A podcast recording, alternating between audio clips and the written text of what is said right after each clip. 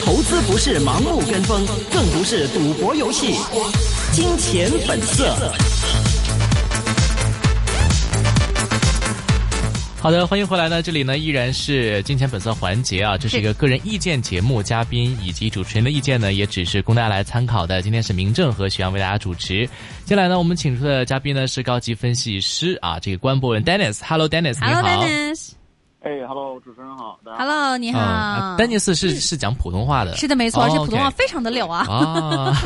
是的，没错。跟你一样溜，跟你一样溜。是的，那我们今天刚刚呢、嗯、，Fred 就跟我们关注有关于科网股方面的一些的发展。那么知道，其实你在五 G 还有其他方面也会有自己的一个看法。其实，在最近一个大势方面的一个走向来说的话，你会关注哪一些的焦点更多的呢？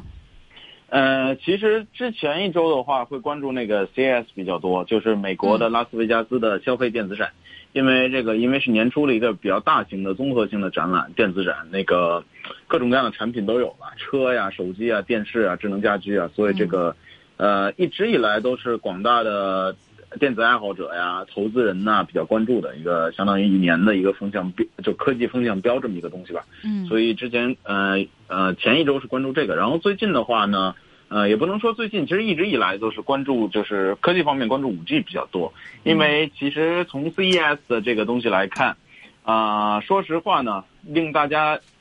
就是耳目一新的东西呢，消费消消费类型的。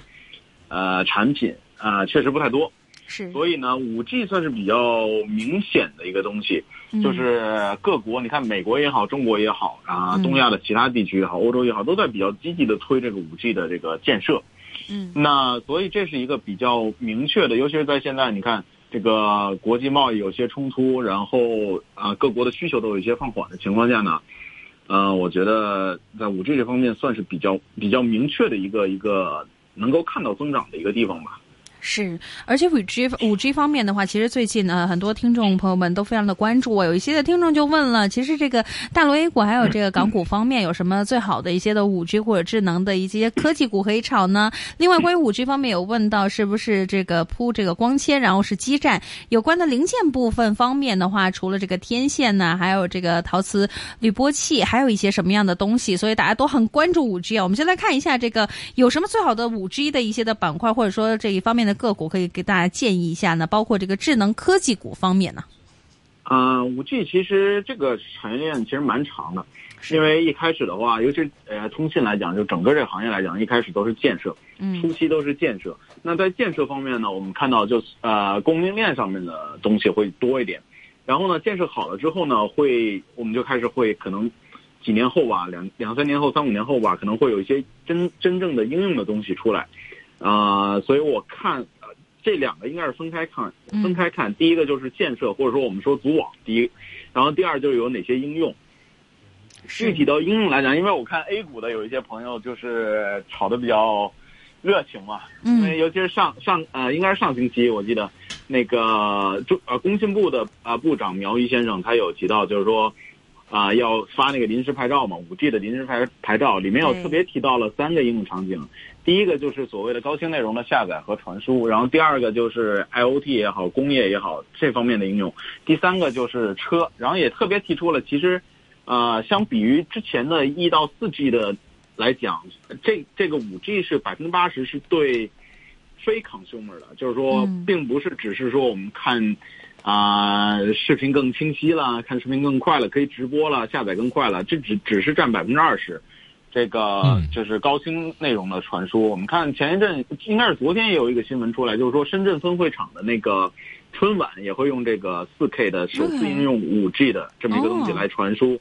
所以呢，这是实实在在大家可以到春晚的时候可以看一下是什么效果，然后呢，先先来感受一下。对，其实我也蛮期待的。然后这方面是应应用的方面，我看内地的有些所谓的车联网的股票啊，其实你看在上周五都已经有动静了，车联网啊，或者说五 G 啊这些，其实都已经有动静了。但我个人觉得，你在谈应用的时候，这些都有点早，因为现在我们看，啊、呃，建设大规模的建设还没开始。大规模建设，我预计，嗯、呃，应该是一九年的下半年，或者说第四季度开始，可能会有一些啊、呃、比较大规模的，因为要等那个真正的牌照发出来之后，才会大。最大规模的建设，之前都是一些试点城市的建设，嗯。所以应该投资高峰期，我觉得可能是从明年开始吧，明年今年第四季度开始，然后慢慢就进入到高峰期。嗯。然后刚才我听是有观众也提到，就是说这么一个过程是吧？对对对对对。过程基本上就是说，呃，主要的是主呃一个网络主要的是有有宏基站，五 G 跟其他的四 G、三 G 不一样的就是五 G 是不只是有宏基站，宏基站就是特别特别大的基站，嗯。然后呢就是处理信号啊、接收信号这些，然后还会应应用到非常非常非常多的小基站，因为五 G 的利用的频率的那个呃频谱会比较高一点，嗯就是他们的那个。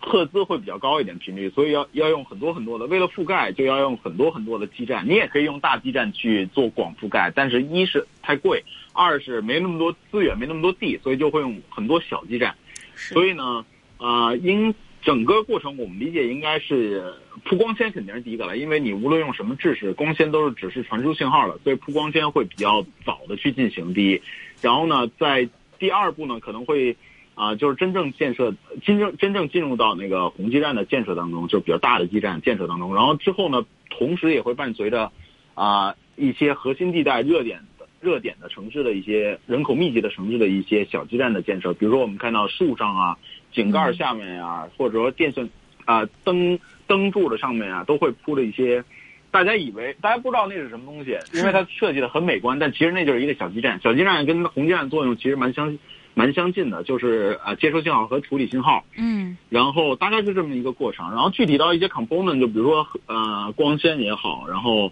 呃大家如果关注港股的话，可能会看到一些光纤的股票，一些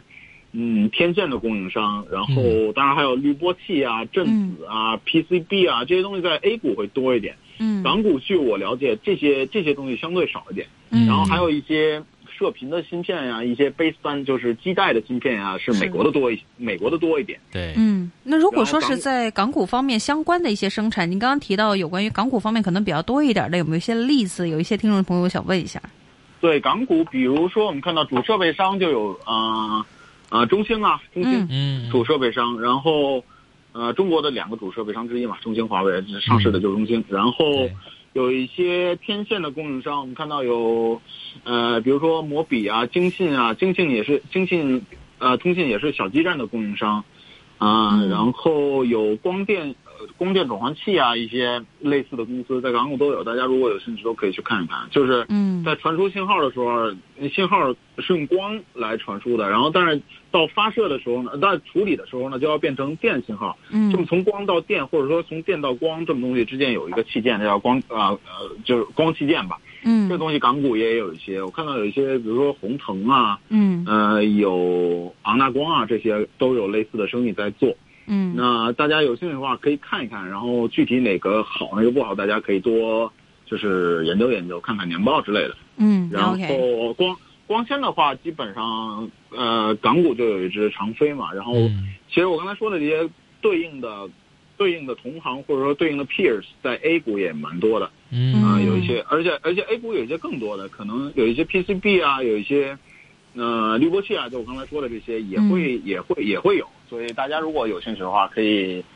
可能先看一下港股这些，然后再如果能投 A 股的话，再看一看 A 股那边有没有什么有兴趣的东西吧。OK，所以小結一下嚟說呢，就係港股其实都会有有关于五 G 方面一啲嘅概念，但係相比而言，其实 A 股唔单止包含咗港股有嘅方面嘅部分，相相对而言其实更加丰富。如果大家真係想关注五 G 嘅话，要多留意一下这个 A 股方面一些走势。那如果我们看到在美国市场方面的一些科技板块方面呢，有听众也想问一下，就想分享一下这个 Amazon、Microsoft 的一個發展还有看法啊，因为这个 Amazon 的 CEO 这个离婚事件难免会影响这个股权，有听众说，所以对于公司来说，这件事儿的一个影响算不算是非常的重大呢？其实，呃呃呃，先说这件，我再呃稍微跟大家提醒一下，就是说啊、我刚才说港股有有这些，然后 A 股也有这些东西，嗯。但是如果我我觉得大家应该量力而行，因为两两个市场的这个 OK，这个这个这个投资者不太一样，对吧？嗯。所以呃参与人不太一样，所以嗯，可能做的研究的方向也不太一样，所以大家可能就呃谨慎一点为好。OK 啊、OK 然后 OK，具体到对稍微稍微说一下，然后具体到那个呃刚才说的美股这这方面的科技股呢，嗯。先说 Amazon，Amazon，、我觉得这个离婚的那个东西，我觉得从影响来讲，目前这几天来讲，我觉得应该是可控的，看起来是可控的。嗯，然后具体具体要等一些就是法律方面的一些东西出来，就是具体要怎么分啊？但是我觉得目前的影响可看起来是可控的，就是不是什么太大的。我自己觉得可能不是什么太太太影响这个公司运营的这么一个事情。嗯那具体要公司运营，我觉得呃，之前其实前几年大家关注的比较多一点的是这个云计算嘛，就 Amazon 是云计算的领领领领领头羊这样，然后现在其实也是在高速增长。那但是这个速度呢，会比第二名的微软要慢一点，因为市场份额已经很大了，嗯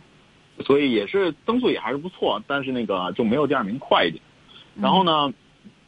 ，Amazon 目前来看呢，我们看的会比较，呃呃，包括我们还有一些其他的可能关注的投资人，最关注的就是 Amazon 的广告业务到底能啊、呃增长怎么样？因为它是一个下一步比较明显的 growth driver。我们看回中国这边，阿里巴巴其实也是采取这么一个策略，就是你打广告，商家打广告的时候，最好不过的就是在那个电商平台里面打广告，因为可以直接就会变成那个销售，就不用再转到哪里去。所以呢，阿里巴巴做的会比较早一点，所以阿里巴巴目前的广告收入会非常大。那 Amazon 是应该是最近两年开始做的，然后增长也非常好。所以说最近有一直有有有人在想是会不会这个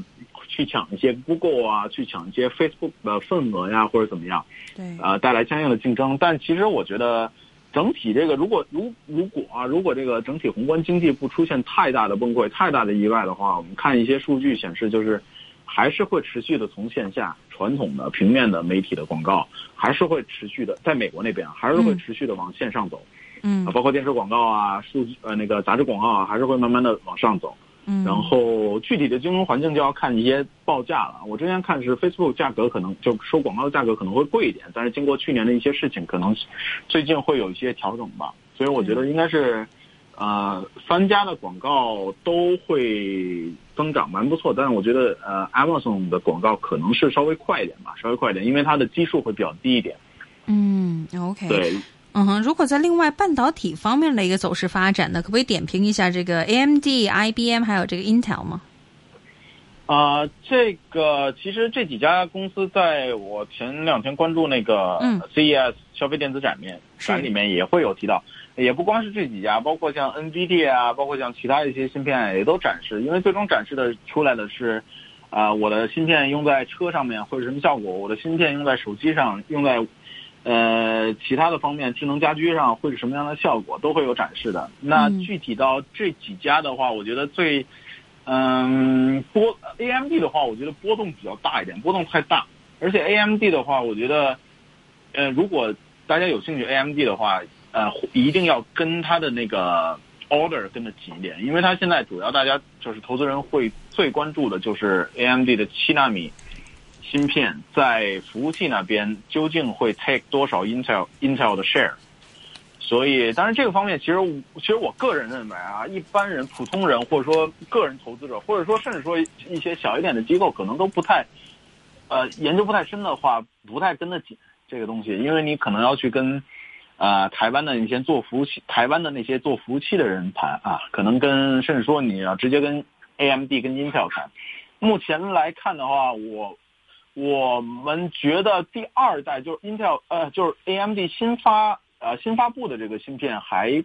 看起来还不错，但是好像是他们要采取的策略会偏谨慎一点，因为其实七纳米的芯片，这个、嗯第一就是成本非常高，你要投投投投片的，在台积电投片的成本非常高。第二个就是你要确保一些这些客户以前本来是好好的用 Intel 的芯片，那为什么要转到你这边？然后呢，第三就是 Intel 自己本身之前也在说十 Intel 自己的十纳米的芯片有一些缺货，有一些没有做出来，产能不太够。然后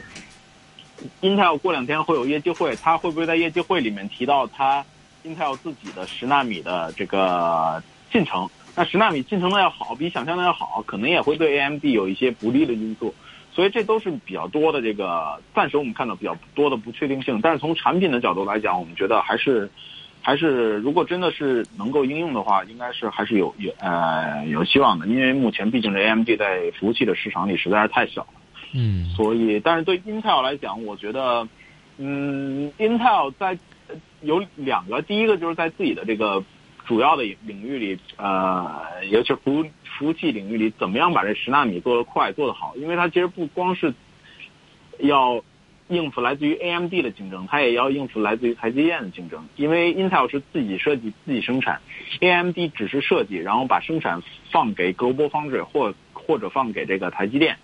所以呢，其实 AMD 加台积电想要一起来去跟 Intel 竞争，Intel 到底怎么样能把这个仗给打赢是比较，其实我个人觉得是比较艰难的。但是 Intel 这个龙头的地位也不是那么轻易就被打下来的，对，所以大家要跟他紧一点，这是第一。第二一个就是他想在新的一些 AI 的方面有一些建树。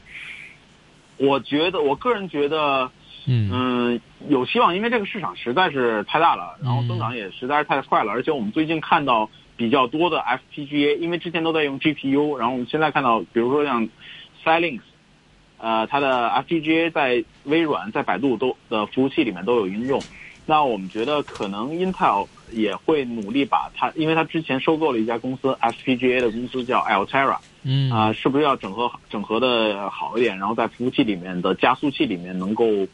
打出一片天，包括他收购了一些其他的 Movidia，是不是能在车里面能够打出一片天？这我觉得最最最重要的是要看执行吧，因为产品基本上都已经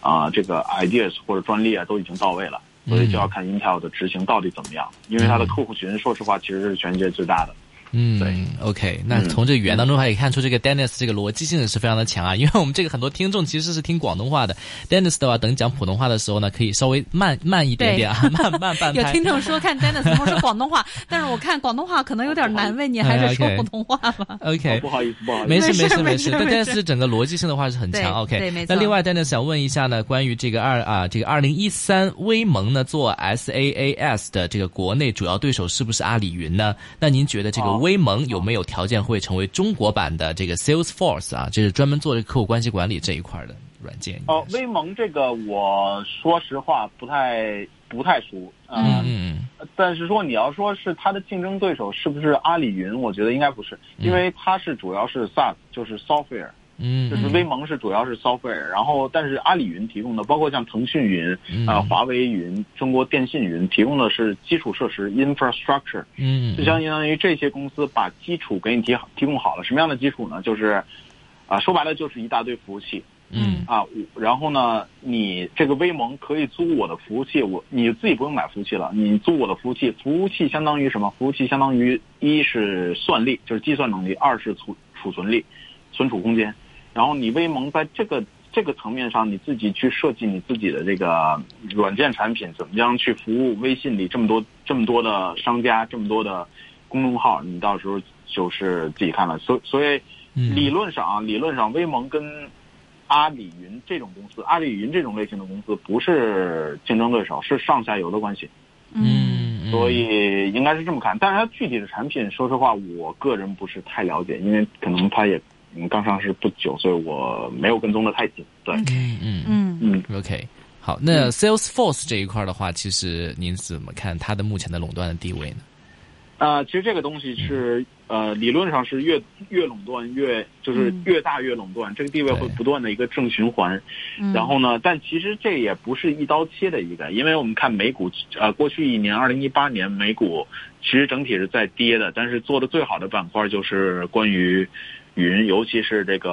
SaaS 这块儿。嗯看到也不光是 Salesforce，有看到比如说 Workday 啊，比如说 SunDesk 啊一些的类似的东西，有一些可能就专门是为了人工智呃呃人力资源的嗯的的这个工具，有一些可能是综合的，有一些是财务的工具，有一些可能是供应链管理的工具，啊、有一些是 marketing 工具，所以也没有说是。呃呃，但我个人觉得，就是同一类型的，你做的越大，那肯定是越好，因为这个 SaaS 这个，尤其是 To B 的业务，就是特性就是这样，你 switch cost 非常高，然后呢，而且一开始你去卖这个产品的时候呢，主打的就是帮客户解决问题，然后很容易就，呃，用上手之后呢，就不太不太，包括我们公司自己，比如说用类类似的软件，或者说可能有一些听众朋友用过类似的软件，真的是用顺手了，你再把这个整体系统改对改改改到别的系统的话，真的是蛮难的。所以我觉得大者恒大吧，类似于大者恒大的这个东西会一直存在，但问题就是很多投资人都非常喜欢这种这个 theme，软件的这个 theme，、那可能会把这个价格弄得高一点吧。所以我觉得买这种类似的股票，可能要多研究研究，它嗯未来的空间到底有多大？对。嗯，OK，好的。嗯，好，那香港这边的这个股份的话，这个大的科网，我们说腾讯这一块的话呢，最近有点起色了。最近你怎么看这个游戏这一块的发展？啊、腾讯，我觉得游戏这个，呃，整体整体的游戏市场，尤其是手游市场面临的竞面临的问题，主要我个人认为主要是一些创新的问题。嗯嗯就是说，你之前有那个王者荣耀，其实也是从 PC 的类似的游戏搬过来，然后在之前有一些同类型的也是从 PC 的东西搬过来，但是到现在这个地步呢，手游这个时间点呢，PC 所剩的玩法或者 PC 那边以前我们页游也好，或者说端游也好玩的这个玩法和 IP 已经挖掘的所剩无几了。嗯，在这种情况下呢，就要考验工作室也好、发行商也好的这个这个创新能力了。目前看还是、肯定还是龙头是好的有给龙优势的嘛。头。好，